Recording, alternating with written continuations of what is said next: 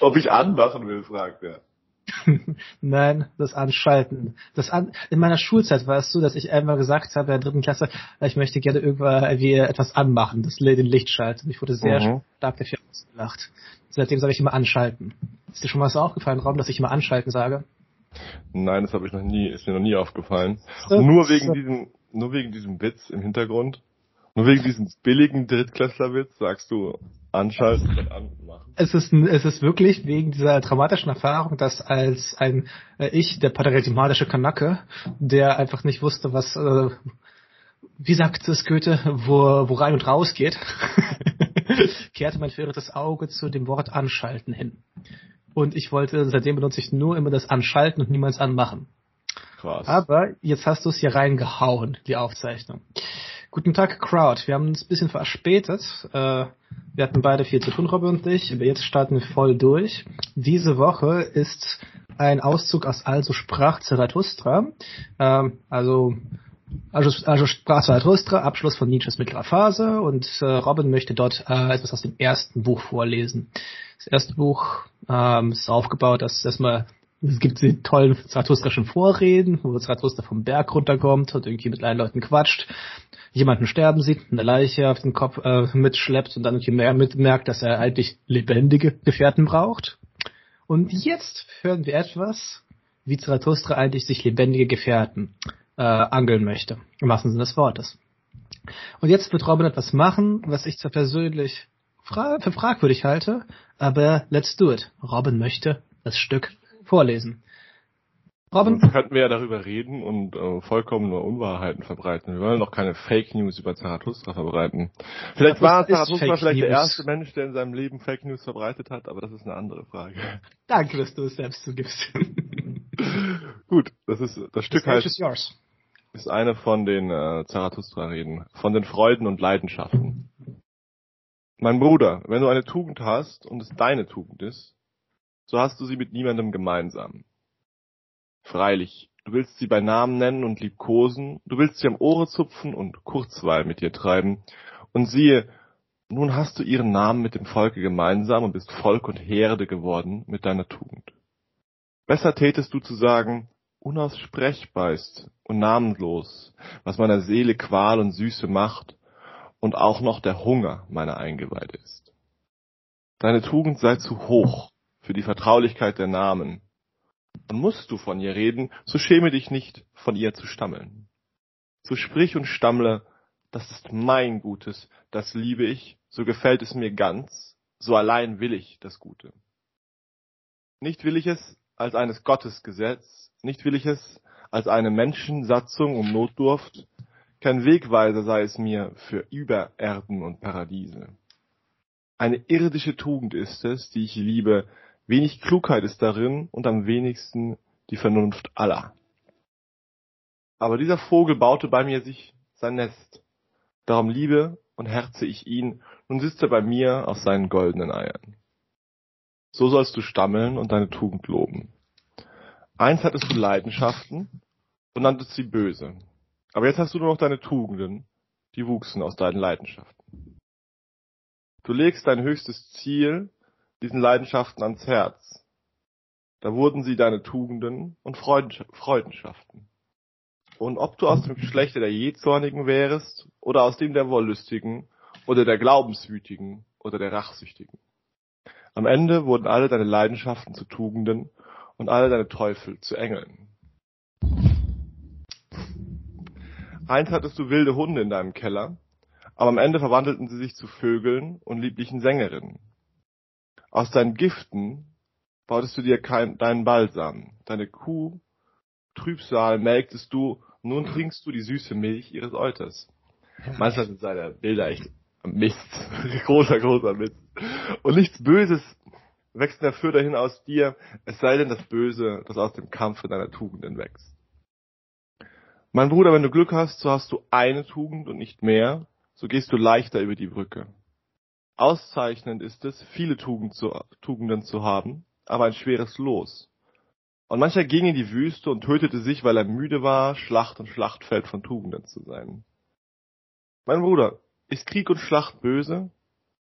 Aber notwendig ist dieses Böse, notwendig ist der Neid und das Misstrauen, die Verleumdung unter deinen Tugenden. Siehe, wie jede deiner Tugenden begehrlich ist nach dem Höchsten, sie will deinen ganzen Geist, dass er ihr Herold sei, sie will deine ganze Kraft in Zorn, Hass und Liebe. Eifersüchtig ist jede Tugend auf die andere, und ein furchtbares Ding ist Eifersucht. Auch Tugenden können an Eifersucht zugrunde gehen. Wenn die Flamme der Eifersucht umringt, der wendet zuletzt, gleich dem Skorpione, gegen sich selber den vergifteten Stachel. Ach, mein Bruder, sahst du noch nie eine Tugend sich selber verleumden und erstechen? Der Mensch ist etwas, das überwunden werden muss. Und darum sollst du deine Tugenden lieben, denn du wirst an ihnen zugrunde gehen. Also sprach Zarathustra. Herzlichen Glückwunsch, Robin. Du hättest den Vorlesewettbewerb gewonnen. In der dritten Klasse. Ich habe ihn damals nicht gewonnen und es war nicht in der dritten, sondern in der sechsten Klasse. Ich bin nur Zweiter geworden. Ich habe äh, die 20.000 Meilen unter dem Meer von Jules Verne vorgelesen und ich glaube, ich war ein bisschen zu dramatisch und dann hat das äh, hat das äh, das Mädchen, das äh, weniger dramatisch, aber mit perfekt mit fehlerfreier Perfektion vorgelesen hat, gewonnen, was auch okay war. Witzigerweise, ich hatte mal äh, aus dem Namen der Rose was vorgelesen, und zwar diese Stelle, wo Fra Dolcino gefoltert wird. Mhm. Damit habe ich den, von der Vorlesebewerb komplett verloren, weil alles, ich habe kurz auf die Zettel geschaut, alle fahren diesen Text unannehmlich, weil es dort sogar die Stelle gab, wo ihm sein männliches Glied rausgerissen worden ist. Aber Perfekt, es ist immer gut, sowas zu machen. Aber okay, diese, Vor diese Vorlesen, das Vorlesen war äh, ziemlich schön. Ich fand vor allem dein freudschen Versprecher sehr schön, als du gesagt hast, zuerst nicht Freundschaft, sondern Freudschaft. Äh, vielleicht ist ja keine unserer Hörer aufgefallen, sondern mein versauten Ohren. Ja, es sind tatsächlich die Freudenschaften. So steht das im Text. das finde ich auch sehr witzig. Ähm, Robin, was gibt dir der Text? Warum hast du ihn gewählt? Hm. Verschiedene Aspekte. Hm das erste die, das erste die Idee der sehr höchstpersönlichen, der irdischen, der auf die einzelne Person gewachsenen Tugend. Diese, sie soll meine Tugend sein, das ist ein sehr interessanter Aspekt. Dazu kann ich eine coole Geschichte erzählen, die mir gestern passiert ist. Hm. Das war so, ich war, ich war im Park und habe ein bisschen Handstand geübt. Und dann kamen plötzlich zwei, zwei Leute vorbei, weil hin und wieder laufen in Freiburg so Wanderprediger rum, die, die einen für Gott gewinnen möchten. Und sie kommen dann so an und sagen so, Entschuldigung, äh, hast du vielleicht Schmerzen? genau, die kamen dann so. Und dann habe ich wahrheitsgemäß geantwortet, dass ich schon manchmal Schmerzen habe dass mir schon manchmal schlecht geht und dass schon manchmal die Sachen ziemlich schwierig sind. Und dann sagte der Landerprediger, es tut mir leid für dich. Und ähm, ich hatte auch viele Schmerzen und viele grausame Dinge im Leben, im Leben. Aber Gott hat mich erlöst. Der Glaube an Gott und der Dienst am anderen und so weiter. Und es war sehr faszinierend, wie instrumental, wie instrumentell er von Gott gesprochen hat dieses Ding von Gott ist sozusagen nur dafür da, dass er nicht mehr leiden muss? Wobei ich es aber legitimen Zugang finde. Ich glaube, alle solche Spiritualität, Spiritualität äh, hat einen sehr, mit Nietzsche gesprochen, trivialen Einstieg. Aber mhm. deswegen möchte man sich so ködern mit so Trivialitäten. Das kann, das, das kann sein auf jeden Fall. Nur jedenfalls habe ich, also ich habe halt gespürt, dass er selber über diese Trivialität nicht hinaus war. Aber das ist scheiße. Also ich habe einfach gespürt, dass das für ihn, so für ihn war dieses sich an den, sich an den, an den, an den Text des Gesetzes radikal halten und diese, diese Aufgabe des Missionierens und all diese Dinge, das war für ihn so, das war für, für ihn die radikale und die totale Rettung. Das war auch in Ordnung, weil ich bin, ich bin tatsächlich, ich, ich muss sagen, auf eine Weise mag ich, mag ich solche ähm, Menschen, die durch die Welt gehen und missionieren. Wow. Ich muss unsere Freundschaft nochmal überdenken. Aber äh, ich mag sie, weil ich, so, weil ich sie so schön austricksen kann. Okay, gut, hast dich gerettet. Okay, wie hast du Ich habe mal, ich habe mich mal so fünf, sechs Mal mit irgendwelchen Mormonen getroffen und sie damit geködert, dass sie mich vielleicht noch zum Gott bekehren können, aber sie haben es dann doch nicht geschafft. Und wie hast du jetzt deine eigene Tugend verteidigt gegenüber diesen Zudringlichkeiten der Missionare? Genau, das war so ein bisschen die Idee. Nämlich, mh, ich habe ein bisschen darüber nachgedacht, über das Angebot von Gott. Ich habe auch selber oft darüber nachgedacht, was es eigentlich hieße, an Gott zu glauben. Und habe auch so eine seltsame Form von Perspektive darauf entwickelt. Hm, ich weiß nicht, ob man so etwas an einen Glauben kennen kann, aber ich hatte auf jeden Fall eine seltsame eigene Perspektive darauf, die hm, die witzigerweise mich zu der mit dem zu dem Schluss geführt hat, dass es für eine Person wie mich nicht gut ist, an einen Gott zu glauben. Also quasi. Erlöse uns, Robin. Erlöse uns. ähm, nämlich in dem in dem eigentümlichen Sinn und das habe ich dann habe ich dann also ich habe ihm erstmal gesagt so ja prinzipiell so so ich, ich verstehe ich verstehe wo du herkommst und ich habe das auch gemacht aber ich habe irgendwann verstanden wenn ich wenn ich, wenn ich wirklich das machen möchte, was Gott von mir gewollt hat, dann muss ich, ich habe das natürlich ein bisschen aus Scheiß gesagt, aber wenn ich wirklich das machen will, was Gott von mir gewollt hat, dann muss ich eben, darf ich eben nicht an ihn glauben. Weil wenn ich jemand wäre, der an seine Gesetze glaubt und seinen Gesetzen rigoros folgt, dann würde ich, dann würde ich seine, würde ich das, was wirklich wichtig ist für ihn, verfehlen. Mein Vater hat immer gern gesagt, der Atheismus ist nur die Verlängerung des äh, konsequenten Glaubens. So könnte man es auch sehen. Und, okay, aber noch mal und, kurz, ja. Und es geht dann, und, und dann zurück zu den, zurück zu den quasi, das ist mein Gutes. Oder deine Tugend sei zu hoch für die Vertraulichkeit der Namen. Quasi, man könnte sagen, so etwas wie, wie Gott. Viele Menschen sprechen heute davon, dass ähm, Gott auch so etwas wie ein Platzhalter für einen, für den höchsten Wert ist oder für die, für die, für die höchste Quelle von Normativität. Von quasi die, der letzte, der, der letzte Schlussstein im Gebäude des, des Sinns, der, der uns Orientierung und Richtung gibt. Und das Ding mit der, mit der Tugend, eine Tugend ist etwas, was man tut, oder eine Tugend ist eine, ist ein Ausdruck von einem Streben zu einer bestimmten Richtung. Ist quasi ein Ausdruck, ein, letzten Endes ein Ausdruck von Werten. Und dieser, dieser, dieser Ausdruck von, von Werten wird bei Nietzsche radikal individualisiert. Du hast sie mit niemandem gemeinsam. Du kannst, du kannst deine Tugend, sobald du sie beim Namen nennst, und versuchst sie in die Welt hinauszutragen oder zu missionieren, hast du sie mit dem, mit der, mit dem Volk und der Herde gemeinsam, wie er sagt, ähm, hast du sie zu etwas gemacht, was sie gar nicht für sich selber ist. Quasi, er, er sieht diesen, also er versucht tatsächlich den, er versucht tatsächlich diese Orientierung und den, und den, den Wert des einzelnen Daseins aus seiner Partikularität zu denken. Und diese Partikularität macht er so radikal, dass diese Tugend unaussprechbar ist und namenlos. Quasi so, wie wir das eine partikuläre Ding nie vollständig benennen können, sondern immer in Allgemeinbegriffe abfallen. Okay, ähm, äh, stellt sich jetzt die Frage, ob das der, der Begriff der Tugend überhaupt angemessen ist. Mhm. Also ich frage mich, also ich habe mich immer gefragt, warum Nietzsche eigentlich von Tugenden spricht und von Erfindung der Werten. Es, er meint ja, du hast ja richtig gesagt, letztendlich musst du selbst deinen Weg finden, Junge. ähm, du sollst wissen, was deine Tugend ist, sei du selbst. Also ich habe zwar meine eigene Interpretation, aber ich würde erstmal von dir gerne hören. Es ist doch etwas, was im Grunde Allgemeines ist. Wir möchten schon sagen, dass die Werte für mehr als nur einen Menschen gelten. Wir möchten doch dafür sprechen, dass die Tugenden etwas an sich haben, was sie, was ihnen ihre Güte verleiht. Mm, aber jetzt ist es so, dass vor allem auch in diesem Text äh, suggeriert, habe sie mit keinem gemeinsam. Warum ist es schlecht, dass ich so eine Tugend äh, habe?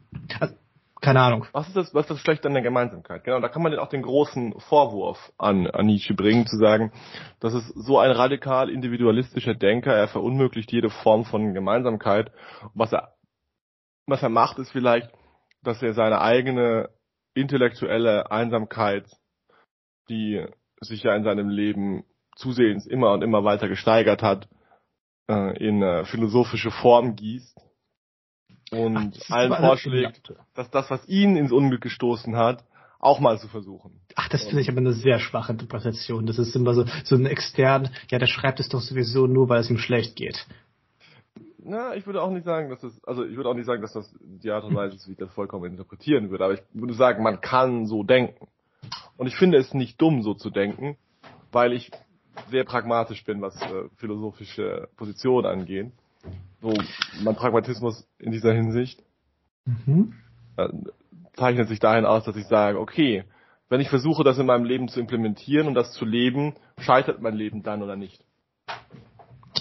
Und ich finde okay. diese Frage, ich finde diese Frage immer sehr, sehr wichtig. Und ich bin der Meinung, dass die, die Gestalt des Lebens, das aus einer, das aus einer Philosophie entspringt, immer auch ein Bewertungskriterium für diese Philosophie ist aber eben ein individuelles Bewertungskriterium. Damit sind wir auch schon wieder bei dem, bei dem Text.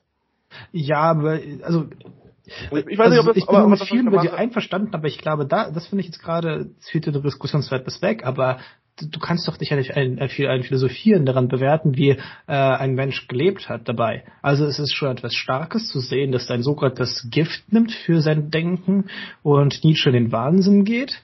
Aber ja. es ist doch, letztendlich lese ich hier diesen Text oder ich lese ein Konglomerat an Texten, interpretiere sie irgendwie. Ähm, du möchtest quasi den, den, den, den, den, den poststrukturalistischen Move machen und den Tod Autor des Autors. Ja, also es, ist, es bringt nichts, wenn ich weiß, weil wie Proust gelebt hat und was für homosexuelle Fantasien er hat. Ich habe einfach ein Riesenwerk vor mir und es gibt mir genug Material, damit ich über mein Leben nachdenken kann. Es ist das, doch das sehe ich, das sehe ich in einer gewissen Weise auch so, weil ansonsten würde ich ja keine Menschen lesen, die wahnsinnig geworden sind. Na, vielleicht würde ich erst recht Menschen lesen, die wahnsinnig geworden sind. Wenn das dein Ziel ist. Nicht unbedingt Ziel, ich finde sie spannend. Die wahnsinnigen ja. Menschen sind erst die spannendsten. Das stimmt auf jeden Fall. Ich bin da, ich bin da auch vollkommen dabei. Nein, der, der Punkt, den ich damit machen möchte, ist eigentlich eher der, zu sagen, man, man muss, da, man muss immer auch nach dem, so, es gibt ja, es gibt ja in der Philosophie diese Tradition des äh, textimmanenten Lesens, des im Text Seins und den Text aus sich selbst heraus verstehen wollen. Oder zumindest etwas, was die kontinentale Philosophie, die gerade in Deutschland zurzeit sehr, sehr gerne tut. Und ich bin der Meinung, Macht auch die analytische. Macht die Analyse. Ich bin der Meinung, dass das erstmal richtig ist und wichtig. Aber ich bin der Meinung, dass man nur die Hälfte von der ganzen Sache sieht, wenn man, wenn man die Sache nur aus ihrem Inneren betrachtet. Ich bin immer der Meinung, dass man der Bull, den Bullshit, der da passiert oder die Sachen, die falsch laufen, dass man die mitdenken muss und dass man auch gerade die Sachen, die äußerlich falsch laufen oder die oder die eigentümlichen Widersprüche zwischen dem, was Menschen sagen was sie dann de facto leben oder die eigentümlichen, diesen eigentümlichen Zusammenhang, dass man ihn mit einbeziehen muss, um um, um so ein Gesamtbild von dem zu erhalten, was da passiert und auch ein Gesamtbild vom, vom Wert eines Gedankens zu haben. Aber wir sollten vielleicht zurückkommen. Äh, genau, also ich äh, würde sagen, weil, ich habe kurz eine hm? Frage, zurückgebundene Frage. Also ohne das genau zu klären, was Philosophie ist, ich würde eher aber was, an, was anderes klären wollen. Wir haben hier in diesem Text ja über Leidenschaften und Tugenden gesprochen mhm. und Freundschaften. Was sind Tugenden, Robin? Was kann ich mir darunter vorstellen? Dein Beispiel war irgendwie mit äh, sportlichen Aktivität verbunden. Und jetzt, wo ich jetzt gerade den Text doch mal lese, wird mir gar nicht klar, was hier mit Tugenden gemeint ist. Hier, für mich ist es äh, das eine kategoriale Unstimmigkeit oder mhm. anders ausgedrückt, er spricht hier zum Schluss, siehe, wie jede Tugend begehrlich ist nach dem Höchsten. Also irgendeine Tugend möchte ganz werden. Aber dann steht, sie will den ganzen Geist, das heißt ihr Herold sein, sie will ganze Kraft, Zorn, Hass und Liebe werden. Für mich war es halt immer so, dass da sowas wie Hass, Liebe, Kraft und Zorn selbst Tugenden sein können. Bei Nietzsche sind es aber eher so Beschreibungen, wie die Tugend zur Geltung kommt. Deswegen noch einmal eine Frage. Was sind Tugenden? Mhm. Die das ist ja auch, also da muss man so, jetzt können wir mal kurz textimmanent werden. weil so mit so einer, ich glaube, mit, das ist, das, ich glaube, das ist der Punkt von, von dieser Form, Texte zu behandeln. Wenn ich jetzt irgendeine Definition von Tugend bei Aristoteles nehmen würde und sie auf diesen Text klatschen würde, hätte ich ein Problem. Oder wenn ich jetzt meine eigene idiosynkratische Definition von Tugend nehmen würde und sie auf diesen Text klatschen würde, hätte ich ein Problem. Deswegen würde ich eher mal gucken, was, welche, welche Aspekte quasi Nietzsche von, von Tugend Nietzsche verwendet. Wie er das selber fun funktionalisiert. Also er sagt erstens, äh, Tugenden sind auf eine Weise unaussprechbar. Sie sind, sie sind etwas hochpersönliches. Moment, da bin ich schon nicht ganz einverstanden. Es geht um deine Tugenden, sind unaussprechlich. Tugenden mhm. an sich. Tugend für sich nicht. Ah, stimmt, okay. Deine Tugend. Quasi die Tugend deines Einzelnen ist richtig. Ja. Sehr gut. Mhm. So, darf also, ich, darf ich kurz sammeln? Ja, es gibt persönliche und überpersönliche Tugenden anscheinend. Mhm. Ja, gerne. Ich sehe da jetzt gerade, also ich beziehe mich jetzt nur auf diesen Abschnitt, den du vorgeschlagen hast. Mhm. Äh, er spricht davon, eine klassische Nietzscheanische Figur, Tugenden, die wuchsen aus deinen Leidenschaften. Leidenschaften sind, assoziiere ich damit etwas wie ich mag etwas, ohne dass ich es begründen kann, aber ich mag das und ich tue das einfach mal. Mhm. Ich habe jetzt, äh, äh, zum Beispiel habe ich äh, so meinen Kampfsport angefangen, ich tue es einfach, ich tue es gerne, ich denke nicht viel drüber nach. Aber dann wuchs Tugend zu etwas so systematischen, etwas, was du sagst, das will ich auch machen. Genau, auch, auch etwas, auch etwas, was einen Teil deiner Stärke ausmacht. Mhm, ein Teil deiner mhm, mhm. großen Kompetenz. Für mich zum. Beispiel die die nicht enden wollende Faszination mit Geschichten, Erzählungen, im Allgemeinen mit der schönen Form von Literatur und mein nicht enden wollendes Bedürfnis, meine, meine Ideen und Assoziationen, meine, dass die Dinge, die ich von der Welt sehe und fühle, zu äußern. Diese Leidenschaft, die manchmal etwas anstrengend sein kann, ist im, auf dem Wege zu einer Tugend zu werden, mhm. indem sie mein Ausdrucksvermögen Stück um Stück um Stück steigert bis zu einem Grade, wo ich sehr viele Dinge sehr präzise ausdrücken kann. Nur ist das halt ein sehr, sehr langer Prozess. Und einerseits und andererseits und, und kommt auch aus einem in einem gewissen Sinne sehr irrationalen Wunsch. Man könnte sagen, man könnte sagen, ich will die ganze Welt sehen. Mhm. Und ich will sie wirklich sehen. Und um sie wirklich zu sehen, muss ich das, was ich sehe, noch einmal ansprechen und noch einmal aussprechen. Ich habe darüber nachgedacht und festgestellt, dass ich eigentlich in einem gewissen Sinne, es muss nicht unbedingt sprechend sein, ich könnte in einem gewissen Sinne auch Maler sein oder Maler werden wollen. Mhm. Es geht um die, es geht mir sehr stark um die Reproduktion von Erfahrungen, um sie damit zu intensivieren. Darf ich kurz einhaken? Ich glaube, du hast ein super tolles Wort benutzt, um zu erklären, was Tugend ist, nämlich Kompetenz. Ich glaube, es ist ein sehr modernes Wort, Kompetenz. Ich glaube, man könnte es auch sowas wie mit Kunstfertigkeit ja. äh, nochmal anders äh, äh, erklären oder erzählen. Äh, und da hast du eben diese zwei Komponenten. Einmal das wirkliche Können. Also mhm. du, Robin, möchtest schreiben können, so dass da die Legierungen im Mund schmelzen, um Bulgakov zu zitieren. Die, die Legierungen im Mund schmelzen. Also kennst du, dass du in den, im, im Zahn irgendwas hast, ah, Zahnfüllungen. Die Plomben, die Plomben. Die Plomben, genau. Что пломбы плавились, как в пасте. Sehr gut. Krasse Metapher, oder? Mhm. Ähm, und jetzt kurz, ich möchte hier, ich bin ganz, ich möchte nur die Tür zu machen.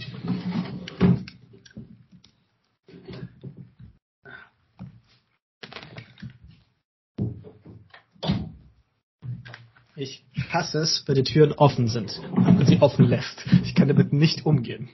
Zurück zum Thema. Ähm, ist das auch eine Tugend von dir? Nee, das ist mein Laster. äh, das ist mein Nicht-Können. Ähm, bist du zum besten Türenschließer. Ich werde Türsteher wahrscheinlich. Ich kann, du hast kann Türen, erwähnt, Türen auf alle Weisen schließen. Ich kann sie leise und laut, mit Emphase, mit Nachdruck, mit Sinnlichkeit schließen. Mit Pathos. Ähm, Tugend zurück. Du, Kompetenz, dann Kunstfertigkeit und das besteht aus zwei Sachen. Einmal dein faktischem Können, aber auch, dass du dadurch, durch dieses Können, ähm, äh, du magst es andererseits und du erschließt damit die ganze Umgebung durch dieses Können. Und ich habe das Gefühl, dass hier, was man diesem, ich habe jetzt gerade sehr assoziativ gerade daran gedacht, dass das, was hier als Tugend beschrieben wird, in der östlichen Tradition als der Weg auftritt. So, das ist mhm. der Weg. Es ist mein Weg des Schwertes, mein Weg der Kampfkunst. Ja. Und und damit, und ich finde, es hat etwas, äh, wenn man das so sieht, hat, hat da die Tugend etwas sehr Spannendes. Sie bedeutet dann so viel wie lerne eine bestimmte Umgangsweise, eine, Te eine Technik, die aber du zu solcher Perfektion treiben möchtest, dass du, um sie so zu perfektionieren, wie du es möchtest, einfach die ganze Welt durchstreifen musst.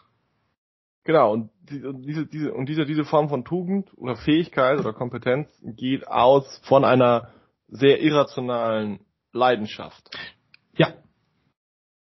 So, ich meine, ihr sagt ja, ob du aus dem Geschlechte der Jähzornigen wärst oder aus dem der Wollüstigen oder der Glaubenswütigen oder Rachsüchtigen. So glaubenswütige Menschen, die unbedingt an etwas glauben wollen. Kann man, damit kann man sehr viel, wenn du unbedingt an etwas glauben willst, kannst du damit sehr viel sinnvollen Aktivismus machen. Das stimmt. Zum Beispiel.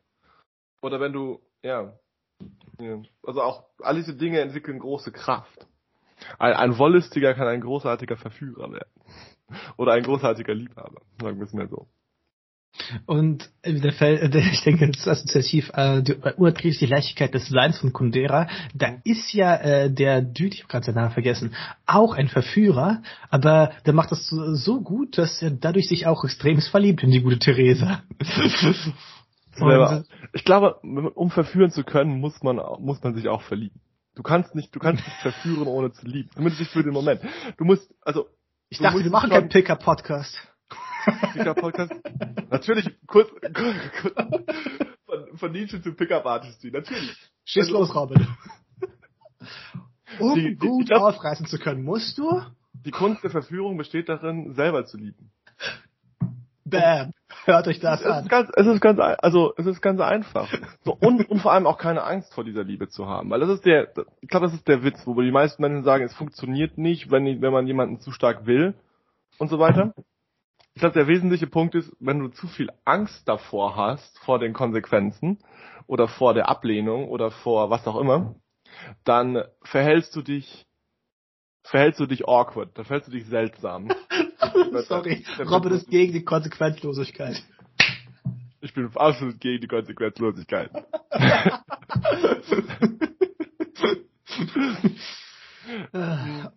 quasi, das ist, du, du lebst sozusagen diese Leidenschaft, die du da fühlst, nicht aus, sodass du sie nicht zu einer Tugend machen kannst. So könnte man es auch beschreiben. Du kannst, du kannst, du, wenn du diesen, wenn du diesen, diesen unmittelbaren Gefühl von Zuneigung, das du für eine andere Person hast, nicht, nicht folgst, auf eine natürliche Weise. Das heißt natürlich nicht auf, also, und das mit der natürlichen Weise, was ich damit meine, ist, mh, mm, du verfolgst es auf eine, du verfolgst es nur dann, zumindest ist meine persönliche Erfahrung, auf eine, auf eine irgendwie geartet aggressive oder unangenehme Art und Weise, wenn du in diesem unmittelbaren Gefühl von Zuneigung hm, mitdenkst, dass diese Zuneigung die Bedingung hat, dass sie erwidert wird. Und wenn du darin mitdenkst, dass irgendwelche Dinge funktionieren müssen, damit du überhaupt das Recht hast, diese Form von Zuneigung zu fühlen oder zu leben. Ich glaube, Aber gut, so, ja. ja. Okay. Das ist der gute Punkt an Nietzsche ist, dass er immer wieder betont, dass du für die Ursprünge, dass man niemals es kann und auch tun sollte, Gründe angeben, warum man eine Sache mag. Genau. Und das ist, das ist auch hier wieder der, der zentrale Punkt das war auch eine Sache, die mir aufgefallen ist. Da war ich, als ich das erste, den Text das erste Mal gelesen habe, war ich ein bisschen high und voll von Liebeskummer. Das war sehr witzig. okay. ähm, und diese, diese Zeile, so sprich und stammle, das ist mein Gutes, das liebe ich, so gefällt es mir ganz, so allein will ich das Gute. Nicht will ich es als eines Gottes Gesetz, nicht will ich es als eine Menschensatzung und Notdurft, keinen Wegweiser sei es mir für Übererden Paradiese. Dieses, diese, diese, diese radikale Verankerung von, dieses, dieses radikale Sagen, ich kann spüren, was, was mein Gutes ist. Und ich kann es nicht vollständig aussprechen, weil zum Beispiel jede einzelne Tätigkeit und Kunstfertigkeit, die man konkret aussprechen könnte, sowas zum Beispiel wie, wie, wie das, das Schreiben oder das Betreiben von Philosophie in irgendeiner mhm. disziplinären Form und so weiter, hat ja immer dieses, hat ja immer diese Gemeinsamkeit mit anderen, beziehungsweise hat immer dieses, dieses Ding von, es muss diese eine Sache sein. Und wir alle kennen den Fachidioten, der so steif und unironisch auf seiner einen Sache beharrt, mhm. dass er selbst diese Sache nicht mehr gut kann. Ja, das ist gut. Hat und das nicht irgendwie gesagt? Ich, da fällt mir gerade da, hier hat, schreibt er doch auch, ach, mein Bruder saß doch nie eine Tugend, sich selber verleugnen und erstechen. Hat genau. er nicht auch ein bisschen diesen Fachidioten, der, der einfach seine Tugend so stark macht, dass er einfach sich verunmöglicht für etwas weiteres? Das ist ein Aspekt davon. Da, die sich selber verleugnen, erstechen, da sehe ich noch einen zweiten Aspekt darin, mhm. äh, der, der mich persönlich auch sehr viel beschäftigt hat in den letzten Wochen. Krass. Aber dem, ich möchte zuerst den ah, ja, okay. fertig machen, weil ich ja, auch sorry. eine sehr interessante Sache gesehen habe. Man muss sich diese Begründungsfigur über dieses Ding von das ist mein Gutes und ich brauche quasi alles andere außen herum dafür nicht, muss man sich auf der Zunge zergehen lassen. Wenn man sich genau anschaut, macht, verlangt Nietzsche hier einen Glauben, und nicht verlangt, aber, oder stellt Nietzsche hier einen Glauben dar an etwas, der in einem gewissen Sinne stärker und fundamentaler ist als der Gottesglauben vorher.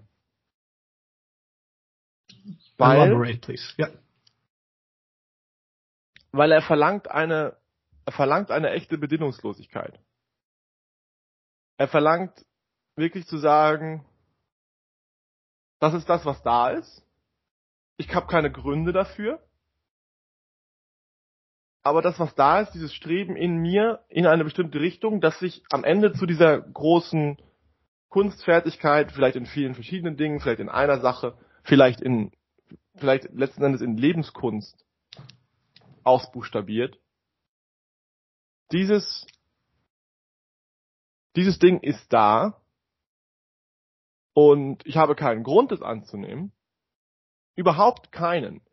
Es wird mir vielleicht sogar das Leben versauen. Es wird vielleicht sogar mehr Leiden hervorrufen, wenn ich dem folge, als nicht. Mhm. Aber es ist das, was bei mir ist. Es ist quasi meine Liebe zu meinem Schicksal, meine Amor Fati. Mhm. Und ich, ich gehe diesen Weg quasi ich, ich quasi, wenn wir diese Wegmetapher haben, ich, ich, ich habe diesen Weg in mir und ich gehe ihn. Und ich kann ihn natürlich nie genau aussprechen, weil sobald ich ihn ausspreche mit einem Wort oder einer Definition, verallgemeinere ich ihn und mache ihn zu etwas, was er nicht wirklich ist. Mhm. Ich habe mir zum Beispiel oft gedacht, so, so, dass, dass ein Teil dessen, was ich ausdrücken möchte, im Schreiben passiert, ist in einem gewissen Sinne Zufall, wie ich gemeint habe. Ich könnte auch Maler sein, in Anführungszeichen. So diese, aber der, der, die, die, das grundsätzliche oder das grundsätzliche Ziel oder die Idee dahinter ist etwas, das tiefer sitzt oder immer, immer dahinter durchscheint. Kann, kann man das dann nicht so ausdrücken, habe ich mich mehrmals gefragt, dass äh, meine Tugend bedeutet, dass meine Güte. Und meine Güte bedeutet, dass ich ganz zum Ausdruck bringen kann, was eigentlich mich ausmacht, ohne zu wissen, was es eigentlich de facto essentialistisch ist. Das heißt, ich habe schon in meinem Leben sehr viele Sachen, verschiedene Sachen gemacht, verschiedene Sachen gedacht und in verschiedenen Sachen in verschiedenen Ländern gelebt, verschiedene Sachen geschrieben. Und meine Tugend wäre, einen, einen Weg zu finden, wie ich das alles ausdrücken kann. Mhm. Zur Realität bringen kann das, was sagen, ich dass, bin. Ich würde sagen, es geht nicht um, es geht nicht um die radikale, totale Selbstverwirklichung. Ich glaube, in einer witzigen Weise kommst dann wieder in diesen, diesen, diesen Götzen hinein. Dann hast du wieder dieses quasi dieses eine Ich, das diese Dinge tut. Weil es manchmal auch einfach sehr wichtig ist, zu vergessen, was man so alles gemacht hat. Mhm, stimmt. Hat ist auch eine wichtige Figur bei Nietzsche, das Vergessen. Hast du recht, ja. Weil, also, weil meine persönliche Erfahrung zeigt mir, dass so, nur weil du gewisse Fähigkeiten erlernt hast oder gewisse Wege mal angegangen bist, heißt es nicht, dass, sie zu, dass sie zu Ende gehen. So. Ich habe sehr, sehr begeistert Gitarre gespielt in meiner frühen Jugend, aber wenn ich jetzt sagen würde, ich, ich muss das jetzt aufnehmen und mich, mich darin perfektionieren, dann, nur weil ich es mal angefangen habe, dann würde das in einem gewissen Sinne heißen, dass ich einen Teil von mir, der früher mal da war und der immer noch eine gewisse Rolle in meinem Leben spielt, dass ich ihn aber künstlich größer mache, als er ist. Mhm, mh, mh. Und durch dieses künstliche größer machen andere Dinge in meinem Leben verdränge oder anderen Dingen in meinem Leben auf eine Weise schade. Ey, das finde ich einen super tollen Punkt von dir. Das, da habe ich noch nicht drüber nachgedacht. Es geht darum, dass man einfach das, was eigentlich keine Rolle oder keine wichtige Rolle mehr in deinem Leben spielt, dass du es dann auch nicht absichtlich pushst. Aber dann mhm. wäre jetzt wieder meine Frage, ähm, Nietzsche spricht davon, dass man diese Leidenschaften ernst zu nehmen hat, dass man zu denen stehen soll und dass ihnen sein Erwachsen einerseits Tugend, andererseits soll man aus ihnen Tugenden wachsen lassen. Also sowohl deskriptiv als auch normativ. Mhm. Dann eine, eine ganz komische Frage vielleicht, was sind meine Leidenschaften? Oder vielleicht auf dich, was sind denn deine Leidenschaften? Es klingt doch so, als wären sie vorbewusst, also nicht propositional. Oder genau. man könnte auch fragen, gibt, hat man überhaupt Leidenschaften? Vielleicht gibt es ja Menschen, die haben keine Leidenschaften. Ist das überhaupt eine adäquate Beschreibung von dem, was es heißt, Mensch zu sein? Äh, ganz kurz, also Lacan würde ja immer wieder behaupten, dass das Ziel Psychoanalyse ist, immer diese ähm, diese verbohrten Leidenschaftslosigkeiten wieder zum Fließen zu bringen. Also ich würde sagen, eine der Sachen, die ich so an Deleuze und Lacan wertschätze, dass die Nietzsche so aufnehmen und sagen, hey, es geht genau darum, dass eigentlich wir Menschen haben ganz viele Leidenschaften und in unserer Sozialisierung passieren einfach unfassbar, unfassbar schlechte Dinge, die uns leidenschaftslos gestalten. Und die Frage ist, können wir eigentlich mit Nietzsche auch annehmen, dass wir von Anfang an nicht leidenschaftlich sind, auf jeden Fall, mhm. und dass wir nur diese Leidenschaften irgendwie hemmen? Es ist, es wäre auf jeden Fall plausibel aus dem, was ich mit, mit der Erfahrung, was ich aus der Erfahrung mit mir selbst habe und was ich in der Erfahrung anderer mit sich selbst sehe, mhm. dass es immer wieder, es immer wieder zu so einem Durchbruch von, von, von den Dingen, die man wirklich liebt, kommt oder zu einer erstaunlichen Entdeckung von diesen Dingen, die man wirklich liebt.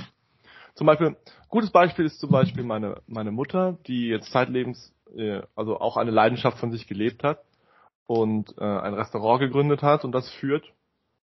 Und das ist eine sehr, sehr schwierige Arbeit und manchmal verliert man sich in dieser Arbeit. Und diese Arbeit kann einen leidenschaftslos machen, weil man unter anderem im bürokratischen und organisatorischen Klein-Klein dieser Sache, die auch sehr viel Anstrengung erfordert für verhältnismäßig wenig Ergebnisse, hm, man kann sich darin, man kann sich daran so sehr verlieren, dass man in dieser, in dieser, diesem kleinen, kleinen dieser Arbeit, dass quasi alle anderen, dass, dass, dass die andere, andere natürliche Regungen und Bedürfnisse so begraben sind, dass sie nur noch ihren Ausdruck in, oh, ich habe jetzt keine Lust mehr und ich will einfach nur noch prokrastinieren und oder oder oder mich nicht mehr überhaupt, ich hab überhaupt keine Energie mehr, irgendetwas anderes zu tun oder irgendetwas Gutes für mich zu tun. Ähm, und damit, und sie quasi, das überschüttet dann sozusagen die Lebenskräfte. Und ein Weg, den sie herausgefunden hat, war zu sagen, war festzustellen, dass für sie Musik unglaublich eine große Rolle spielt. Mhm. Und sie hat dann sehr spät, noch in ihren 40ern, angefangen, und das war in ihren 50ern sogar schon, das war schon in ihren 50ern, angefangen ähm, zu singen und auch hin und wieder mal Gesangsunterricht zu nehmen, hat in einem Chor bei, äh, einzutreten und, und mit Musik umzugehen. Und das war jetzt auch, sie hatte jetzt ihren 60. Geburtstag, hat das eine sehr große Rolle gespielt äh, bei, bei der Feier ihres Geburtstages. Mhm. Und diese Leidenschaft für die Musik zu leben, ist das konnte man wirklich sehen, ist für sie so ein Quell von Energie und Freude und Lebenskraft, dass sie damit die anderen Schwierigkeiten, die sie hat, besiegen kann in einer gewissen Weise. Man könnte ja sagen, hey, das lenkt dich irgendwie davon ab, was du tust, das lenkt dich irgendwie von deiner eigentlichen Arbeit ab, das Restaurant am Laufen zu halten. Im Gegenteil, es, es mhm. bestärkt sie darin, weiterzumachen. Weil, weil sie da diese Dinge hat, die es wirklich wert sind. Weil, weil es eine Leidenschaft ist, weil es etwas ist, für das sie einfach grundlos brennt. Sie könnte nicht sagen, warum sie jetzt Musik so mhm. toll findet. Und das ist vielleicht, da, da würde ich sagen tatsächlich, dass es einen sehr heilen Aspekt der Leidenschaft gibt. Und ich glaube, witzigerweise glaube ich auch, dass die, dass die meisten Leidenschaften, wenn sie sich auf diese natürliche Weise ausbreiten, auch gar nicht so sehr in dieses egotistische verfallen. In dieses, man könnte ja Nietzsche vorwerfen, so, du hast hier so eine hart, knallharte, absolute Ego-Philosophie. Ja, das würde ich niemals machen. Genau, es gibt Menschen, die das tun. Ja, das finde ich völlig schwachsinnig. Und Menschen, Menschen, die deiner Philosophie folgen, können sich nur um sich selbst kümmern und können niemand anderen sehen. Und das halte ich für sehr falsch. Erstens, weil es eine große Leidenschaft von Menschen ist, andere zu sehen. Ja. Ich glaube, letzten Endes der Aspekt des Verführers auch irgendwo auch. du willst auch wirklich auf diesen Pickup-Artist-Zug aufspringen, Robert. Nein, ich will überhaupt nicht auf den Pickup-Artist-Zug aufspringen. Das ist so eine Erkenntnis, die ich hatte. Ähm. Und ähm, das ist das eine. Das andere ist, wenn ich habe immer das Gefühl, die Menschen, die so auf eine absolut selbstische Weise ihre Leidenschaften verfolgen, die sagen, ich muss das tun, ich muss das tun und alles andere geht nicht. Und die, die auch die Rücksicht auf andere oder ihre Umwelt und so weiter verlieren in ihrem Streben, das sind Menschen, die meistens nicht von einer Leidenschaft oder von einem Wunsch getrieben sind, sondern, sondern von einer Angst einer bestimmten Nichterfüllung. Dass sie etwas nicht bekommen. Oder dass sie, dass sie scheitern oder die die sich so lange oder sich so daran gewohnt haben, sich, sich Leidenschaften zu versagen, dass sie in dem Moment, wo sie eine Leidenschaft finden, der Meinung sind, dass sie die radikal verfolgen müssen jetzt. Hm, ja, das kenne ich auch. Die, die aus, die aus einem solchen Mangel leben vorher, vielleicht haben sie sich nicht selber versagt, vielleicht haben die Umstände es ihnen versagt, vielleicht irgendetwas anderes oder aus irgendeiner Form von Mangel leben. Vielleicht waren sie zu früh auf diesem Trip, dass es nur um sie geht, in Anführungszeichen, und zu sehr auf sich selbst fokussiert, ähm, um dann da noch rauszukommen und quasi diese Leidenschaft als etwas zu sehen, dass er auch immer nach außen will. Diese Dinge, so eine Tugend ist etwas, das du nach außen in die Welt hineintust. Das ist nicht. Ja, das ist für mich ein ganz, ganz wichtigen Punkt. Tugend ist das, was aus dir selbst zwar kommt, aber das in unmittelbarer Spannung mit der Umwelt steht. Es ist nicht einfach nur ein persönlicher Eigendünkel. Genau, es ist auch nichts, was in die, genau, das ist, das ist auch so eine, das ist eben, darauf wollte ich hinaus. Man kann Nietzsche so missverstehen von, lebt euren radikalen Eigendünkel. So, das, so, wenn du, wenn du jung bist und nicht verstehst, was da geschrieben steht, und, keine Ahnung, mir ging das so, als ich das mit 14, 15 gelesen habe, war ich so, ah, I'm only gonna do my shit. Was übrigens auch nicht schlecht ist, das ist das, was Nietzsche extremst respektieren würde, diese Phase. Dass du einfach ähm, man wird geboren in Umstände, die einen immer zwingen anzupassen. Also Gesellschaft ist letztendlich etwas, was einen zur Anpassung, zwing, Anpassung zwingt. Mhm. Und deswegen gibt es auch, ist diese Rebellionsphase und diese Phase, dass ich möchte radikal meinen eigenen Schritt machen, auch sehr extrem wichtig. Es geht nur irgendwann nur nach das zu verstehen, dass es nicht darauf ankommt. Den eigenen Schritt zu machen. Genau, es ist, es ist letzten Endes nicht wichtig. Also nicht den Eigenschutz machen, sondern eher so einfach nur einfach aus Prinzip gegen alles zu sein. Genau, es ist so. Und auch dieses, also und aber da, da müssen wir vielleicht nochmal genau hinschauen. Hier, dieses, man könnte ja sagen, nur den eigenen Shit machen. Das ist ja irgendwie das, was Nietzsche mit den Leidenschaften meint. Könnte man sehen. Stimmt das? Ist die Frage. Äh, ich würde sagen, dass Leidenschaften sind einfach diejenigen, äh, dasjenige, was uns einfach überwältigt, äh, es ist ein Tun. Äh, Leidenschaften ist, äh, ist niemals gebunden an ein Objekt, sondern es ist eine bestimmte Aktivität, die du tust. Eine Beziehung führen, Kampfsport führen, Reisen. Es sind einfach Sachen, die uns einfach nicht aufgrund der Objekte, sondern aufgrund unserer eigenen Aktivität mit Freude erfüllen. Genau, oder beziehungsweise ja, das oder auch, genau, das kann, das sind, das sind häufig auch sehr altruistische Dinge. So, und ich glaube, ich glaube, so ein, ein Problem, das wir haben in dem, in dem modernen Framing, ist, dass wir diese ursprünglichen, diese sehr ursprünglichen Impulse, die auch dafür da sind, für andere oder bei an, zu sein oder bei anderen zu sein, dass wir die missverstehen als ähm, ein Vehikel des Kollektivs oder ein, ein Instrument des Kollektivs, uns ihm gefügig zu machen. Und wir deswegen sagen so, nee, halt, warte mal, ich muss ja erstmal die Sachen machen, die für mich wichtig sind. Also ich, ähm, ich weiß nicht, ob das so, so hilfreich ist, das zu trennen erstmal. Also Leidenschaften, glaube ich, erstmal ist weder für mich noch für andere. Es ist eher genau. sehr gut. Dass der, genau, dass die Leidenschaften etwas sind, was äh, überhaupt die, die deine Lebensfreude ausmacht. Ak aktiv sein. Und dieses aktiv sein, wie Robin schon vorher gesagt hat, ist, äh, bedeutet auch Entspannung in der Welt sein, extern werden. Ähm, und dann entwickeln sich aus, die, aus dieser Freude an bestimmten Tätigkeiten Tugenden. Und ich habe, während du gesprochen hast, mir aufgeschrieben, was ich jetzt gerade denke, was du meintest mit Tugenden. Mhm. Es ist eine äh, dominante Eigenheit von dir. Das bedeutet nicht, dass du einfach diese deine, deinen ganzen ähm, Aspekt, dein Gitarrenspielen, dein Reisen oder was auch, was auch immer, dass du das alles ausdrücken musst. Aber es geht darum, dass man findet, was eine dominante Eigenschaft, Eigenheit, das Charakteristische an dir ist und das dann aber auch pushen zum Ausdruck verhelfen das leben. Und das, das wirklich auch mit, mit, mit Kunst ja. und Ausdruck leben. Wirklich es zeigen und es zu einer, zu einer Realität machen. Ja. Darf ich nur ganz kurz? Ich glaube, eine eine tolle Sache, um zu verstehen, wo der Unterschied zwischen Leidenschaft und Tugend ist, besteht tatsächlich eine Figur des Bewusstseins. Leidenschaft ist dasjenige, was du ohne Bewusstsein gerne machst und dass du aber nicht dir einfach äh, äh, aktiv vor Augen führst, dass das mhm. das ist, was du gerne machst und dass du dein Leben so aufbaust, dass du das auch in Zukunft machst. Tugend ist eine weise gewordene Leidenschaft. Oh, das klingt so mystisch. also Tugend ist, ja, ja. Weise Leidenschaft, das heißt, du, du kennst deine Leidenschaft und machst es mit Bewusstsein und du erwächst das weiter, was du ohnehin schon gerne tust. Mhm. Hier möchte ich noch einen Aspekt einführen.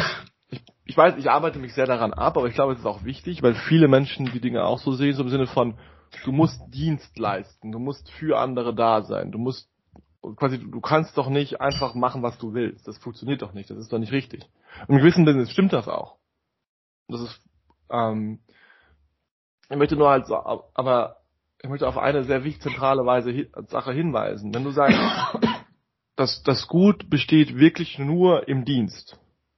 Oder dass, dass wenn das radikal Gute wirklich so etwas ist, wie sich manche christliche Traditionen das vorstellen, dass es darin besteht, die radikale und totale Nächstenliebe und die, die, die, den ständigen Dienst an Gottes Gesetz zu produzieren.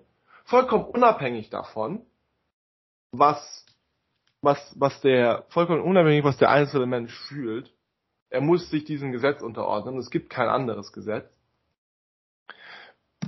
Und angenommen, dieses Gesetz, das da steht, ist sogar das richtige Gesetz. Das heißt, es sorgt tatsächlich dafür, dass Menschen sich gegenseitig nicht mehr töten, dass Menschen sich gegenseitig nicht mehr wirklich wehtun und so weiter. Das, das wirklich, es organisiert die Gesellschaft tatsächlich in einer Art und Weise, die vollkommen ist, dass Menschen nicht mehr arm sind, dass Menschen in einer gewissen Weise nicht mehr alleine sind und so weiter und so fort. Sondern eine vollkommen glückliche Gesellschaft in Anführungszeichen. Ich glaube trotzdem, also, und das, dass, das, dass dieses Gedankenexperiment in sich selbst kollabiert, weil es die, die Kräfte oder die internen Kräfte von dem, was Menschen als Leidenschaft schon sehr selbstisch auch wollen, ignoriert. Du würdest quasi, wenn die Menschen diesem Gesetz alle folgen würden, ein gesamtes Menschengeschlecht an Unglücklichen hervorrufen, an fundamental Unglücklichen. Ja. Ich möchte schon eine für Welt die alles haben, äußere her, für die alles Äußere hergestellt ist und die auch selber sich respektieren können und sagen, ich stelle alles Äußere richtig her.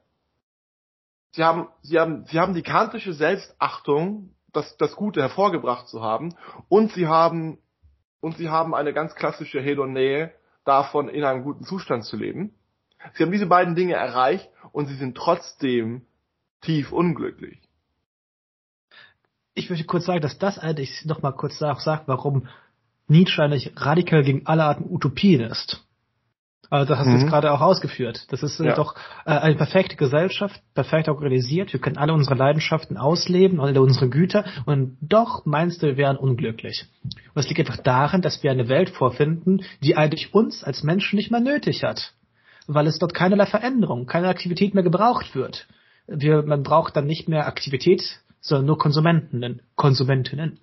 Und das heißt, ja. Es wird in gewisser, in gewisser Weise, selbst wenn es eine Aktivität gäbe, also ich habe es gerade auch so vorgestellt, ja. bei mir war sehr wichtig, dass, dass da die, die, die Gedanke der Aktivität und der Selbstachtung noch drin ist, weil unsere mhm. aktuelle Gesellschaftsentwicklung hat uns ja zumindest in den westlichen Industriegesellschaften dahin geführt, diese eigentümliche Idee zu haben. Es ist alles nur auf unser, auf unseren Konsum hin ausgerichtet.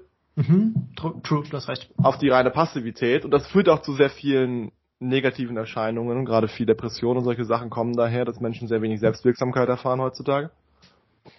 Nur die, nur würde ich sagen, dass auch Aktivität, auch das Ausleben von Tugenden oder in Anführungszeichen Tugenden oder das, das Befolgen von Regeln und das, das Erschaffen von Gütern, dass auch das, dass auch, dass auch das dich gefangen nehmen kann. Mhm. Oder dass auch das und dass auch das Teil deines Leidens sein kann oder Teil des Unglücks. Selbst wenn du das, ich verstehe, was du meinst. Selbst ja. wenn du das Richtige tust, kannst du im, kannst du im Inneren absterben. Oder in Anführungszeichen das Richtige, so das formal Richtige könnte man sagen. Weil es nichts, weil es nichts damit zu tun, weil es nichts damit zu tun hat, was was dich begeistert, was dir Freude macht. So, so mein bestes Beispiel ist diese, diese eigentümliche Geistlosigkeit von sozialistischer Kunst. oh mein Gott, bitte. Also, hm? Malevich ist so geistlos. Oh mein Gott. Nicht Malevich. Ähm, ich meine eher, ich meinte eher tatsächlich sozialistische Realit äh, Literatur, so sozialistischer Realismus ist ja in Teilen schon sehr geistlos zu lesen. Nicht alles, aber sehr viel davon. Ich glaube, ich bin. Mir fallen jetzt gerade äh, Gegenbeispiele aus der sowjetischen Literatur. Okay, komm her. Aksionov zum Beispiel. Aksionov? Ja, da der Typ, der hat äh, über. Ach, das habe ich einfach nur auf Russisch gelesen. Победители. War Победитель. Äh, es gibt also die Sieger. Ja. ja, die Sieger. Und das ist, äh, es gibt ja für, für, zum Beispiel eine Geschichte davon, wie ein Schachspieler äh, es geht um einen Großmeister, einen Schachspieler, äh, mhm. und der kommt vorbei und dann plötzlich sieht er so einen Typen so, äh, der auf der auf der so hockt, hat eine, also irgendein irgendein Vorhof, hat so so ein Schachspiel so da irgendwie aufgebaut und auf seiner Handflächen sind doch Sachen tätowiert, ein Zeichen, dass er mal gesessen hat, auch in der in, im, im Knast und dann äh, macht er so eine Handbewegung so ganz ganz sanft und sagt ja komm her, lass uns Schach spielen zum Großmeister. Und der Großmeister geht hin und spielt und setzt sich hin und, und spielt Schach und man und man sieht einfach, wie sie einfach gegeneinander Schach spielen und wir einfach Welten aufeinander prallen. Und am Ende verliert der Großmeister, mehr oder weniger absichtsvoll, äh, weil er dann einfach weggehen möchte. Er möchte, er hatte Angst, dass wenn er gewinnt, dass der Typ ihn fertig macht. Und aber du merkst, also du merkst einfach, wie wie angespannt es ist, dieses edle Antizipieren und dieses oh, diese Schönheit der, der Figuren beachtend und der, oh, der Stellung. Geil. Und der andere ist einfach so, okay, wenn ich das mache, passiert das und dann das. Und man, äh, sorry, aber das ist, ich glaube, wir sollten nicht Kunst formen und immer unter einen Kamm scheren. Das ich bin vollkommen bei dir. Ich würde, ich würde sagen, also ich glaube, ich würde sagen, wovon ich spreche, ist auch eher der Geist, der verlangt wurde und weniger der Geist, den die einzelnen Menschen mit ihren Leidenschaften oder mit ihrem künstlerischen Talent daraus gemacht haben. das ist ein ganz anderes Gespräch. Das, da gebe ich dir recht. Ja, es gibt, es und gab, äh, wenn ich von der, das ist natürlich so, so ein Ding. Unsere Sprache ist ziemlich limitiert. Wenn ich von der Bewegung spreche, spreche ich mehr davon, von dem, was der, was der, was der Geist war in der Entwicklung dieser Bewegung. Und meiner Meinung nach ist der Geist in der Entwicklung dieser Bewegung halt das, das, die, die radikale Dienerschaft der Kunst für den Sozialismus. Ja. Und da, da, genau, aber witzigerweise kann man halt darin auch sehr, sehr schöne und große Dinge finden. Mm. Mhm. Und ich möchte damit auch nur, nur, nur, nur ansprechen, letzten Endes damit zu zeigen, dass diese, dass diese, dass diese Geistlosigkeit daher kommt, zu sagen, eine Sache hat eine ganz bestimmte Aufgabe. So. Mhm. Oder auch zu sagen, oder deine, oder zum Beispiel auch deine Nächstenliebe oder wie du deine Nächstenliebe lebst, hat eine ganz bestimmte Weise, in der sie zu leben hat. Zum Beispiel es gibt auch diese effektiven Altruisten, die sagen, dass man nur auf eine ganz bestimmte Art und Weise spenden darf, weil das die effektivste Weise ist zu spenden. Und diese Dinge sind problematisch. Aber ja, wir das sind langsam am Ende. Cool. Wir sollten vielleicht noch mal kurz diese Idee besprechen von Leidenschaften und Tugenden, die sich gegen sich selbst kehren. Vielleicht so auf, damit so vielleicht ein bisschen länger sein, aber das zumindest kurz umreißen, weil ich glaube, das ist noch ein wichtiges Thema. Ähm, Leidenschaften, Tugenden, die sich, äh, spricht der Leidenschaften und Tugenden, die gegen sich selbst wenden oder nur von Tugenden, die sich gegen sich selbst wenden? Nee, nur von Tugenden tatsächlich. Ja, das, das, in meiner allgemeinen Nietzsche-Interpretation gibt es auch viel mehr Sinn, weil, äh, gegen was kehren sich denn die Tugenden? Sie kehren sich immer gegen ihren Untergrund, gegen, äh, gegen ihre Anfangsbewegung, gegen die Leidenschaft, aus der sie geboren sind. Vielleicht ein Beispiel von mir, das mir jetzt sofort einfällt. Ich musste, ich musste mich immer wieder erinnern, warum ich Philosophie angefangen habe zu, angefangen habe zu studieren. Es gab diese Leidenschaft für das Lesen, das Besprechen und Analysieren von Konzepten, von Weltentwürfen. Und daraus habe ich dann, äh, mein, das war der, der Initiator meines Studiums, und daraus habe ich dann Tugend gemacht, habe bestimmte, auf bestimmte Weise gelesen, habe bestimmte Weise versucht, auf meine Hausarbeiten zu schreiben.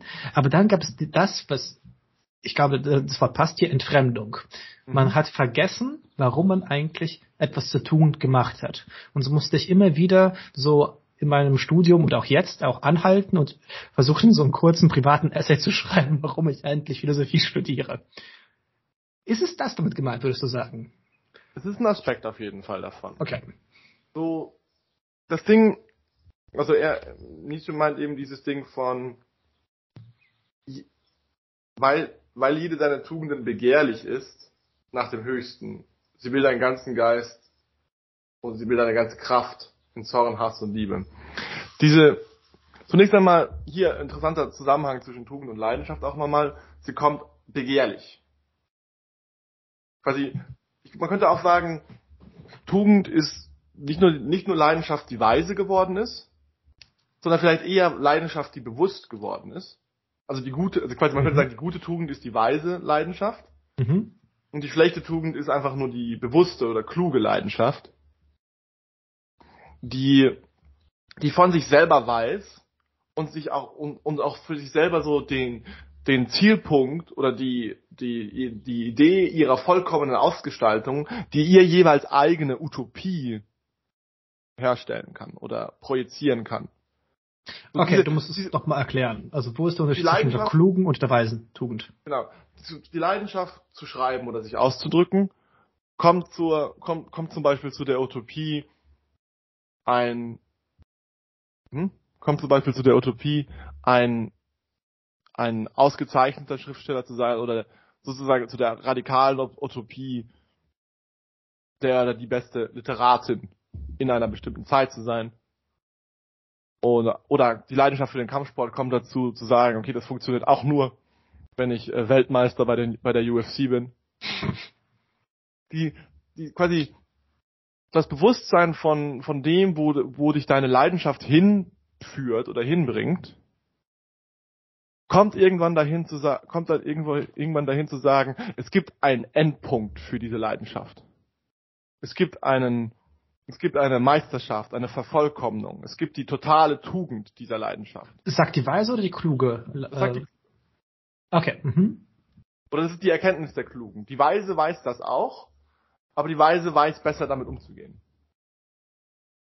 Äh, sorry, ich finde es gerade, ich, ich, für mich klingt es nicht ganz, wie ich das lesen würde. Ich würde es eher so lesen. Ich finde übrigens die Unterscheidung zwischen kluge und weise Tugend sehr gut, eben weil wir bei Nietzsche die Unterscheidung haben zwischen meine Tugend und allgemeine Tugend. Mir scheint mhm. das, was du als kluge Tugend bezeichnet hast, trifft etwas zu, weil dass du Ziele verfolgst, die nicht aus dir selbst stammen.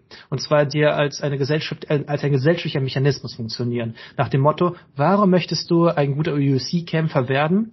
Naja, weil du schau du siehst, wie alle dem applaudieren. Aber mhm. es geht dann nicht mehr darum, dass du wirklich ein guter Kampfsportler wirst, sondern es geht um den Applaus, den du im Cage bekommst. Genau so. Aspekt. So, und die weise Leidenschaft, und die weise Tugend bedeutet, sie hat ihre Wurzeln nicht im Applaus der Menge, sondern mhm. die weise Tugend weiß, dass dein Körper und dass du einfach dass es einfach so gut ist, tut zu kämpfen oder dass es so gut tut zu schreiben und zu analysieren. Es geht darum, dass man aus sich selbst hin zur Welt geht und einfach sie genießt dadurch und nicht andersherum durch die kluge Leiden durch die kluge Tugend einfach sagt, sich überlegt, wie man es anstellt, dass man den Applaus des Pöbels, Komm. der Menge bekommt. bekommt. Ich, ich glaube, bei der klugen Tugend ist auf jeden Fall dieser Aspekt von Anerkennung durch andere drin. Ich würde aber, ich würde aber so weit gehen und sagen, dass die kluge Tugend auch einfach nur die Sachlogik erkennt. Ähm, so Sachlogik im Sinne von äh, Sachlogik der Anerkennung oder Sachlogik der, der Technik? Sachlogik der Technik und der Leidenschaft. Quasi, quasi mhm. Sachlo so im Sinne von die Leidenschaft drängt in eine bestimmte Richtung und die und die die äh, der Erwerb von Technik und Fähigkeit äh, erleichtert dieses Drängen in eine Richtung, beziehungsweise ist der, ist der konkrete Ausdruck dieses Drängens, das konkrete Gehen dieses einen Weges. So, ich lerne eine Technik im, im, im Brazilian Jiu-Jitsu oder im Kickboxen nach der anderen und, und, und löse ein Problem nach dem anderen. So, so fixe, fixe die nächste schlechte Position, die ich habe, fixe die nächste schlechte Position und so weiter. Und allein diesen, allein diesen Gang, den man schon anfangs quasi aus Leidenschaft geht, kommt irgendwann das Bewusstsein von, was tue ich hier eigentlich? So, ich vervollkommne meinen Körper in Bezug auf, in Bezug auf physischen Konflikt. Das ist, was ich tue. Was ist, und dann, und dann, und dann kann man denken, was ist der, was ist der Endpunkt dieser Entwicklung? Der Endpunkt dieser Entwicklung ist der vollkommene Kämpfer, der vollkommene Philosoph, der vollkommene Schriftsteller oder was auch, oder, oder zum Beispiel auch die, keine Ahnung, der, der vollkommene Gitarrist, was auch immer. Diese, all diese Dinge. Oder auch der vollkommene, oder, oder, oder ich tue Gutes für andere. Das ist, geht um die, die, die vollkommene Wohltätigkeit und so weiter und so fort. Und dass dieses Ideal, dieses radikale Ideal zu sehen, kann unabhängig passieren von der Anerkennung anderer. Und dieses radikale Ideal kann dich auch Unabhängigkeit von, unabhängig von der Anerkennung anderer zerstören. Weil, und ich glaube, das ist, was Nietzsche meint von sie will dich ganz. Ja. So im Sinne von, sobald sie weiß, was sie tut, weiß sie, worauf es in einem Endpunkt herauslaufen kann. Die anderen kommen da schon hinein, im Sinne von, die anderen haben dir auch gezeigt, wie weit man diesen Weg gehen kann aber sie sind letzten Endes nur Beispiele. Ich glaube, diese Idee von ja. Vollkommenheit. Die anderen sind nur Beispiele. Die klugen. Die, die, die Tugend generiert schon aus sich selbst heraus die Idee ihrer eigenen ja. Vollkommenheit. Und zwar keine anschauliche Idee, sondern eher so als Guidelines. Genau. Und Ganz die, kantisch gedacht. Allein, allein weil du dich ja in die Dinge, die du tust, verliebst. Allein weil du ja so, so stark bei ihnen bist und das so ein gutes Gefühl ist, möchtest du unbedingt bei diesem Gefühl bleiben. Und dieses unbedingt dabei bleiben wollen, führt dann zu dieser, zu dieser großen Vision. Und mhm. diese Verklammerung und dieses, diese Sachen festhalten, kann, verwandelt das dann unter der Hand, verwandelt diese, diese, diese, diese freie ursprüngliche Liebe unter der Hand zu einem Griff mit einer eisernen Faust, der, der das, was du am meisten geliebt hast, zu, deinem Sklaventreiber macht oder zu etwas macht, was, was dein Leben so vollkommen durchstrukturiert und bestimmt, dass es kein Leben mehr ist. Okay. Ich glaube, dass es, ähm, äh, wir kommen, können langsam auch zum Ende kommen. Mhm damit. Ich möchte nur eine Sache herausgreifen aus dem ähm, Vortrag jetzt, den mir, der mir auch sehr gefallen hat, nämlich den, den synästhetischen Aspekt. Wenn man eine Sache, deine, die eigene Tugend pusht, zum Beispiel ein, ein Gitarrist zu sein, eine äh, Gitarre zu spielen, besser gesagt, dann bedeutet das, dass du andere Sachen in deinem Umfeld danach wahrnimmst, als ob es ein Gitarrenspielen wäre. Dass du die Verhältnisse zwischen Menschen metaphorisierst in Form von Akkorden und im, im Gleichklang. Genauso wie meintest, ähm, dass du dann jetzt gerade viel Kampfsport machst, dass du dann äh, diese Art und Weisen, wie man du bestimmte Techniken bezeichnest und die Transitions, dass du dann überträgst auf andere Sachverhalte. Du nimmst dann gewisse Dinge wie ein Kampf wahr. Ja, und ich fand das, ich finde das eigentlich auch einen sehr wichtigen Aspekt einer wahren Tugend, dass sie von sich selbst eigentlich sich ausbreitet, infiziert das ganze Leben. Sie schafft es einfach, sie schafft einen metaphorischen Rahmen, mit dem man einfach sehr vieles wahrnehmen kann. Das Wichtigste ist natürlich, dass man nicht zu sehr nur in diesem metaphorischen Rahmen bleibt, aber ich finde es sehr wichtig, um seine eigene Tugend auszudrücken, sie spielen zu lassen in der Welt und damit sie auch weiterzuentwickeln, sie auch wirklich zu versuchen, weiter ähm, äh, größer zu machen, einfach sie zu übertragen. Mhm. Nur manchmal übernimmt sie also manchmal übernimmt sie Bereiche, die sie nicht übernehmen sollte. Aber ich, ich kann weil sie dann zum Beispiel gegen eine andere Leidenschaft oder eine andere Tugend. Das kämpft. ist halt der Punkt. Die, und ja. so. Und die ich Frage habe ist, zum Beispiel manche meiner Liebesgeschichten so hart literarisiert, dass äh, die, dass, dass sie darauf einfach nicht klarkam. Ich fand das einfach nicht witzig. Weil ich so sehr in diesem, in diesem Spiel des Ausdrucks gefangen war, das Literatur für mich ist, dass ich das quasi in den, in den gesamten Interaktionsprozess so hart reingeschoben habe, dass es schwierig war, einander zu sehen. Hast du nur Rösleins auf der Heiden gesehen? Nee. Röslein, Röslein. Okay, ich werde jetzt nicht singen. Robin, ähm, ich möchte dich noch mal ein Schlusswort geben zu diesem, ähm, zu dieser Stelle von ähm, Nietzsche. Das heißt ja von Freuden und Leidenschaften. Wir haben sehr viel über Leidenschaften gesprochen, viel über Tugenden, äh, viel über äh, die verschiedenen Arten, wie man Tugend auslebt, warum sie auch so eigen sein soll. Willst du noch hier abschließend etwas sagen, was äh, dir dieser Abschnitt bedeutet oder was man mitnehmen sollte aus unserem heutigen Gespräch? Vielleicht über die, vielleicht über die Freuden. Hm, weil das ist ja der, so, das ist ja das Zentrum. Das Zentrum ist diese, diese absurde Freude, die man hat, wenn man einen Weg geht, der es wert ist, gegangen zu werden. Und der diesen Wert nirgendwo hernimmt, sondern einfach aus sich selber zeigt. Und wenn man diese Freude nicht vergisst und wenn man insbesondere, weil man irgendwann ahnt, dass dieser Weg ein Ziel hat, dass man, wenn man diese Freude nicht durch dieses Ziel zerstören lässt, wenn man, das ist nämlich auch so ein interessantes Ding, man denkt sozusagen die ganze Zukunft dessen, was in diesem einen Weg liegen könnte, in dem Ziel schon mit und hat damit sein Leben, sobald man dieses Ziel ernsthaft hat, in einem gewissen Sinne beendet. Da ist kein Leben mehr, da ist alles schon entschieden und geplant.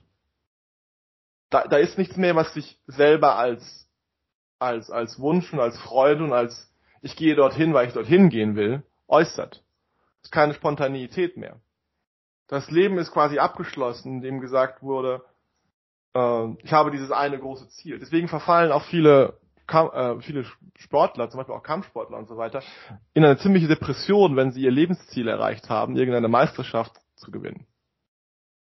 Also. Weil diese, weil, weil ihr Leben mit dem Moment, wo das dann wirklich eingetreten ist, vorbei ist. Und sie vor allem dann im Nachhinein sehen, dass sie immer nur aus einer Zukunft heraus gelebt haben, die sie für sich schon entschieden hatten. Das heißt, sie haben Das heißt, sie haben ihr Leben im Vorhinein an einen Götzen oder an ein Ideal aufgegeben. Okay. Und diese Dynamik, auf die müssen wir sehr achten, weil sie sehr viel Leiden erzeugt und weil sie auch zu sehr viel, zu vielem führt, was nicht gut ist. Das heißt nicht, dass wir aufhören, unsere Wege zu gehen. Das heißt nicht, dass wir aufhören, besser zu werden. Das heißt nicht, dass wir aufhören, auch bessere Menschen für andere zu sein, weil das auch ein sehr großes und tiefes Bedürfnis ist, das man immer wieder betonen muss in dieser Diskussion, weil man sonst immer wieder in diese, diese eigentümliche Selbstigkeit verfällt, die das Ganze so ein bisschen zu implizieren scheint. Weil die okay. das, Menschen glaube, sind für sich selber nicht selbstig. Ich bin gleich fertig. Mm. und das heißt, wir müssen einfach in jedem Moment die Freude finden, den Weg zu gehen und nicht, nicht alles von irgendeiner mehr oder weniger ausgestalteten Utopie her bestimmen. Ja. Dann vielen Dank für das Schlussplädoyer und wir hören uns das nächste Mal. Bis dann. Und tschüss.